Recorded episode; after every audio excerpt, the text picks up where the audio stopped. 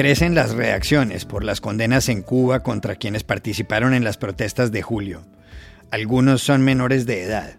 El padre de uno de los jóvenes, Alcides Firdo, habló con Reuters. ayer el abogado me llamó para informarme a las 2 de la tarde de que a mi hijo le había bajado una sentencia de 11 años de privación de libertad. Quiero exhortarle al mundo entero de que no apoyen en esto porque es una injusticia. Es inhumano lo que se está haciendo con esos muchachos porque están destruyendo una vida joven. ¿Qué consecuencias tienen las 128 sentencias, criticadas incluso por artistas leales al régimen?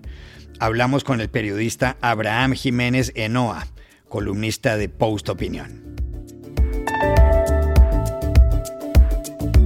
En el Senado en Washington se están llevando a cabo las audiencias para confirmar o no a Ketanji Brown Jackson como la primera magistrada afroamericana de la Corte Suprema de Justicia. Hoy, Dori Toribio nos da los detalles. En España, el gobierno de coalición que preside el socialista Pedro Sánchez acaba de cambiar la postura que por casi medio siglo ha mantenido ese país con respecto al Sáhara Occidental y a Marruecos. Hablamos con el periodista Ignacio Zembrero, experto en el tema. Hola, bienvenidos a El Washington Post. Soy Juan Carlos Iragorri, desde Madrid. Soy Dori Toribio, desde Washington, D.C. Soy Jorge Espinosa, desde Bogotá. Es miércoles 23 de marzo y esto es todo lo que usted debería saber hoy.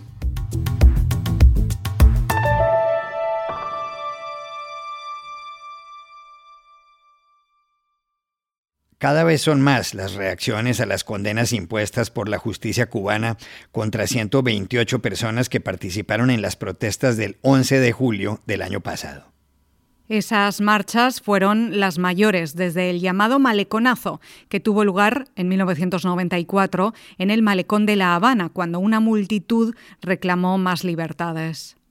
El objetivo de las concentraciones de julio era protestar por el desabastecimiento, pedir más vacunas contra el coronavirus y hacerle reclamos al régimen presidido por Miguel Díaz Canel.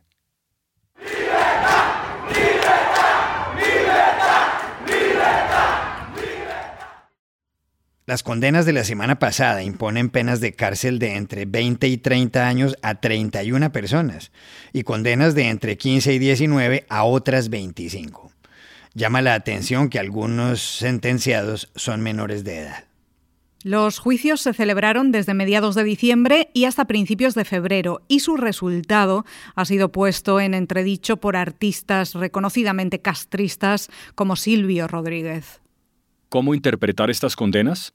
Llamamos ayer al periodista y columnista de Post Opinión Abraham Jiménez Enoa, que debió salir recientemente de la isla donde era perseguido. Bueno, la única manera de interpretar em, estas condenas es verlas como eh, escarmientos ejemplarizantes eh, para que la ciudadanía cubana se trague a la fuerza todo su malestar y todo su descontento eh, hacia el régimen cubano. Estas protestas hay que recordar que eh, fueron el punto final de toda una serie de acontecimientos que se dieron en los últimos meses de, antes del verano del año pasado en Cuba y que hablaban del malestar y, las ganas y las ansias de cambio del pueblo cubano respecto al régimen cubano.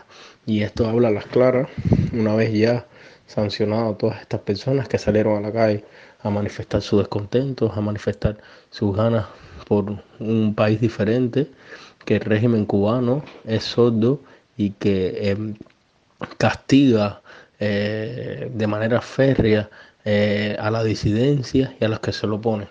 Em, indiscutiblemente, lo, lo único que han querido hacer con esto es demostrar que ellos quieren seguir perpetuados hasta la eternidad y que, que siga levantando la mano para oponérsele, eh, va a terminar encerrado en una cárcel de máxima seguridad. Por otro lado, em, es importante destacar también que, justamente han sido tan absurdas y tan tristemente célebres estas protestas que han llamado la atención de toda una intelectualidad cubana que por mucho tiempo ha estado eh, callada y ha hecho oídos sordos a los desmanes del régimen cubano. Y en un sentido, esto es lo único que que de alguna manera se puede rescatar de, de lo que han sido estas lamentables condenas.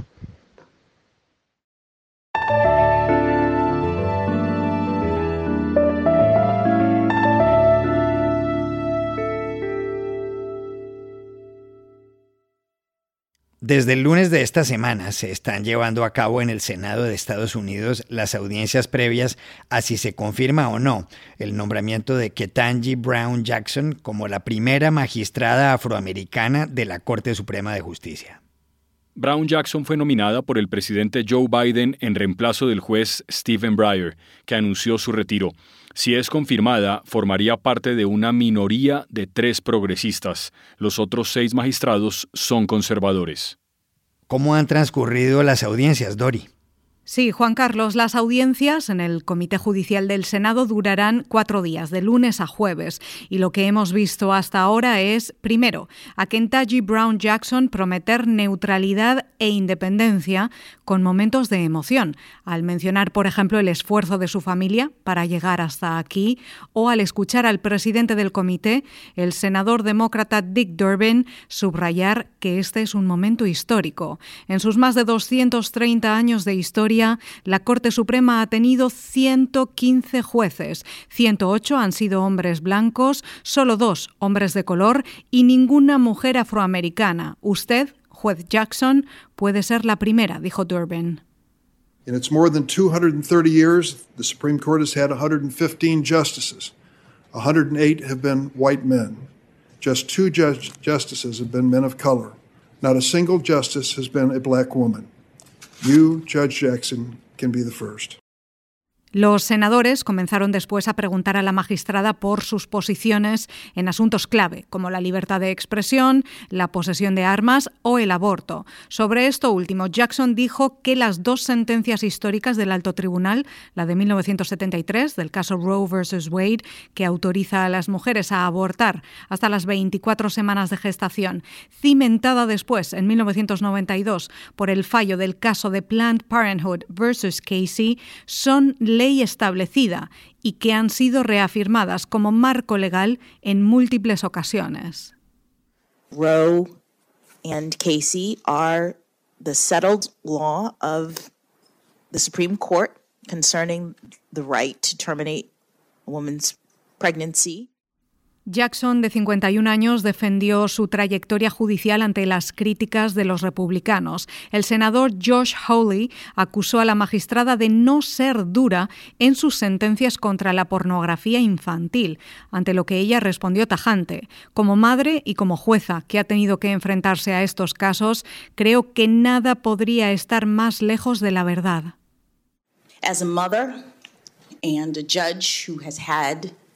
To deal with these cases, I was thinking that nothing could be further from the truth. Jackson tiene dos hijas de 17 y 21 años que estaban presentes en la sala. Los conservadores también criticaron a la magistrada por haber trabajado como defensora pública de cuatro detenidos de Guantánamo, ante lo que ella explicó que los abogados de oficio no eligen a sus clientes. El senador republicano Ted Cruz dijo que el escepticismo y el cuestionamiento a una magistrada que aspira al alto tribunal es justo y que no tiene nada que ver con el racismo, aunque los demócratas lo digan en los medios medios, según Cruz. Likewise, it's not about race. We will see Democrats in the media suggest that any senator that is skeptical of your nomination, that questions you vigorously, or that dares to vote against you must somehow harbor racial animus. La senadora demócrata Amy Klobuchar recordó después que solo hay que mirar la trayectoria de Ketanji Brown Jackson para ver su preparación, con nueve años de experiencia judicial, más de lo que tenían otros cuatro jueces que hoy están en la Corte Suprema antes de ser confirmados. And let's not forget you have nine years of judicial experience, more than four other justices currently on the court prior to their confirmations. Klobuchar también recordó que Ketanji Brown Jackson ya ha sido confirmada tres veces por el Senado con votos bipartidistas para otros cargos, la última en 2021 como magistrada de la Corte Federal de Apelaciones de Washington, D.C. Dori, ¿y qué va a pasar ahora? Pues tras esta semana de audiencias y testimonios, el Comité Judicial del Senado votará para recomendar la confirmación de Jackson. Y aunque no es un paso obligatorio, se espera que salga adelante con la mayoría demócrata. Después enviarán esa recomendación al Pleno de la Cámara Alta, donde se debatirá y votará el asunto. Para que la magistrada sea confirmada, solo hace falta allí una mayoría simple de los votos. Hay 100 senadores, 50 demócratas y 50 republicanos, pero los demócratas tienen el voto de desempate de la vicepresidenta Kamala Harris. Por eso se espera que la confirmación salga adelante en abril, que Tangi Brown Jackson tomaría posesión después de la salida del actual magistrado de la Corte Suprema, Stephen Breyer, que se jubilará este verano cuando acabe el curso judicial.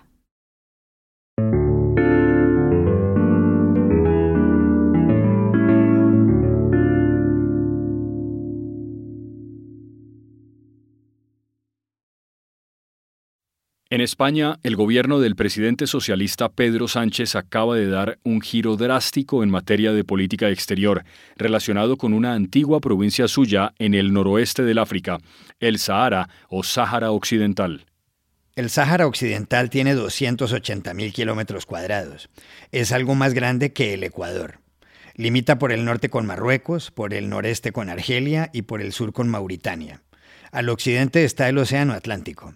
Es una tierra rica en fosfatos, base de muchos fertilizantes. El Sáhara fue provincia española hasta 1975, cuando el rey Hassan II de Marruecos se la tomó al enviar 350.000 hombres en lo que se llamó la Marcha Verde. Los habitantes de la zona, los saharauis, se marcharon a Argelia, donde viven en campamentos. Son más de 160.000. En Argelia tienen un gobierno en el exilio el de la República Árabe Saharaui Democrática. Entre 1976 y 1991 organizaron un grupo armado, el Frente Polisario, que luchó en el desierto contra las tropas marroquíes. Al final firmaron la paz. Hasta la semana pasada, España no respaldaba expresamente ni a Marruecos ni a los saharauis con respecto al territorio en disputa. Pero el viernes se decantó por los marroquíes. Su ministro de Asuntos Exteriores, José Manuel Álvarez, lo presentó de este modo.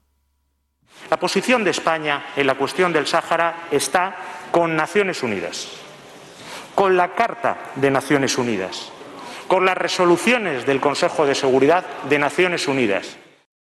El caso es que el presidente Pedro Sánchez le envió una carta al rey Mohamed VI de Marruecos en la que respalda el plan marroquí de concederles cierta autonomía a los saharauis. Atrás quedaron otras opciones, como la de un referendo de autodeterminación. Un episodio clave en toda esta historia se produjo a finales de 2020, cuando el presidente de Estados Unidos, Donald Trump, reconoció que el Sáhara Occidental es marroquí, a cambio de lo cual Marruecos restableció relaciones diplomáticas con Israel. El timonazo que ha dado Pedro Sánchez molestó a sus socios del gobierno de coalición. Lo dijo su vicepresidenta Yolanda Díaz, del partido Unidas Podemos, y que ha militado en el Partido Comunista. No comparto ni las formas, las formas en política son tan importantes como el fondo. Las formas han sido, creo que, incorrectas, no solo con eh, nosotros, no con el conjunto del país. Es un cambio radical de posición que merece el respeto y el diálogo con todas las formaciones políticas y también es un cambio de fondo que, como he dicho ya, en absoluto comparto. ¿Cómo leer la carta que Sánchez le mandó al rey de Marruecos? Llamamos anoche a Madrid a Ignacio Zembrero, periodista y escritor y experto en las relaciones entre Marruecos y España. Esa carta fue enviada por el presidente del gobierno español para intentar poner fin a la crisis con Marruecos, que empezó en diciembre de 2020 cuando el presidente Donald Trump reconoció la soberanía marroquí sobre el Sáhara Occidental. Y efectivamente ha conseguido ese objetivo el presidente del gobierno español, poner fin a la crisis con Marruecos. Pero esa carta ha armado un enorme revuelo dentro de España porque aleja a España de su tradicional postura de neutralidad en el conflicto que enfrenta al Frente Polisario y a Marruecos. Quizás el gobierno eligió este momento para hacer esa concesión a Marruecos y cerrar la crisis con el vecino del sur, porque justamente eh, la atención está muy focalizada de la prensa y de la opinión pública en Ucrania y se pensó que este gesto, que esta concesión eh, española iba a pasar prácticamente desapercibida. Concesión, por cierto, a cambio de casi nada, porque prácticamente no hay contrapartidas de Marruecos ante este cambio de postura español que consiste en apoyar la tesis marroquí para resolver el conflicto del Sáhara.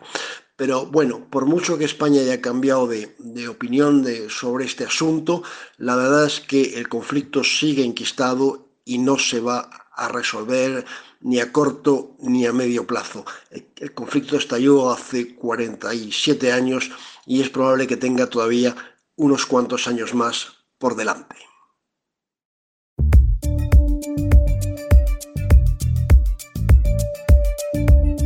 Y estas son otras cosas que usted también debería saber hoy. Rusia podría usar armas nucleares si se produce en su contra una amenaza existencial, dijo ayer el portavoz del presidente Vladimir Putin, Dmitry Peskov, en una entrevista con la CNN. El presidente de Ucrania, Volodymyr Zelensky, le pidió al Papa Francisco que sirva de mediador para que se acabe la guerra. Su gobierno señaló, además, que las ciudades de Chernigov y Gerson se están quedando sin comida. Y el presidente de Estados Unidos, Joe Biden, viaja hoy a Bruselas para reunirse con sus aliados de la OTAN. En Colombia no habrá finalmente un nuevo conteo de los votos emitidos en las elecciones al Senado el domingo 13 de marzo. Lo dijo ayer el registrador del Estado Civil, Alexander Vega, que cambió de opinión con respecto a lo que había anunciado el lunes. Las fallas en los datos atribuidas a un mal diseño del tarjetón, mediante el cual se votó, parecen haber producido varios errores. En las últimas horas se conoció además que el padre del registrador, Campo Elías Vega fue condenado en 2015 por compra de votos. Polémica en Chile luego de que el presidente Gabriel Boric nombrara embajadora en Argentina a la líder sindical Bárbara Figueroa. Algunos críticos han señalado que Figueroa, dirigente comunista y primera mujer en dirigir la Central Unitaria de Trabajadores, la CUT, no tiene experiencia diplomática de 42 años, Figueroa ha protagonizado escándalos como haber llamado maricón al ministro de Hacienda del gobierno de Michelle Bachelet, Rodrigo Valdés. Por su parte, Boric espera el beneplácito del gobierno argentino. Y aquí termina el episodio de hoy de El Washington Post, El Guapo. En la producción estuvo Cecilia Favela. Por favor, cuídense mucho y pueden suscribirse a nuestro podcast en nuestro sitio web, elwashingtonpost.com, seguirnos en nuestra cuenta de Twitter, arroba y también nos encontrarán en Facebook buscando el Post Podcast. Chao, hasta la próxima.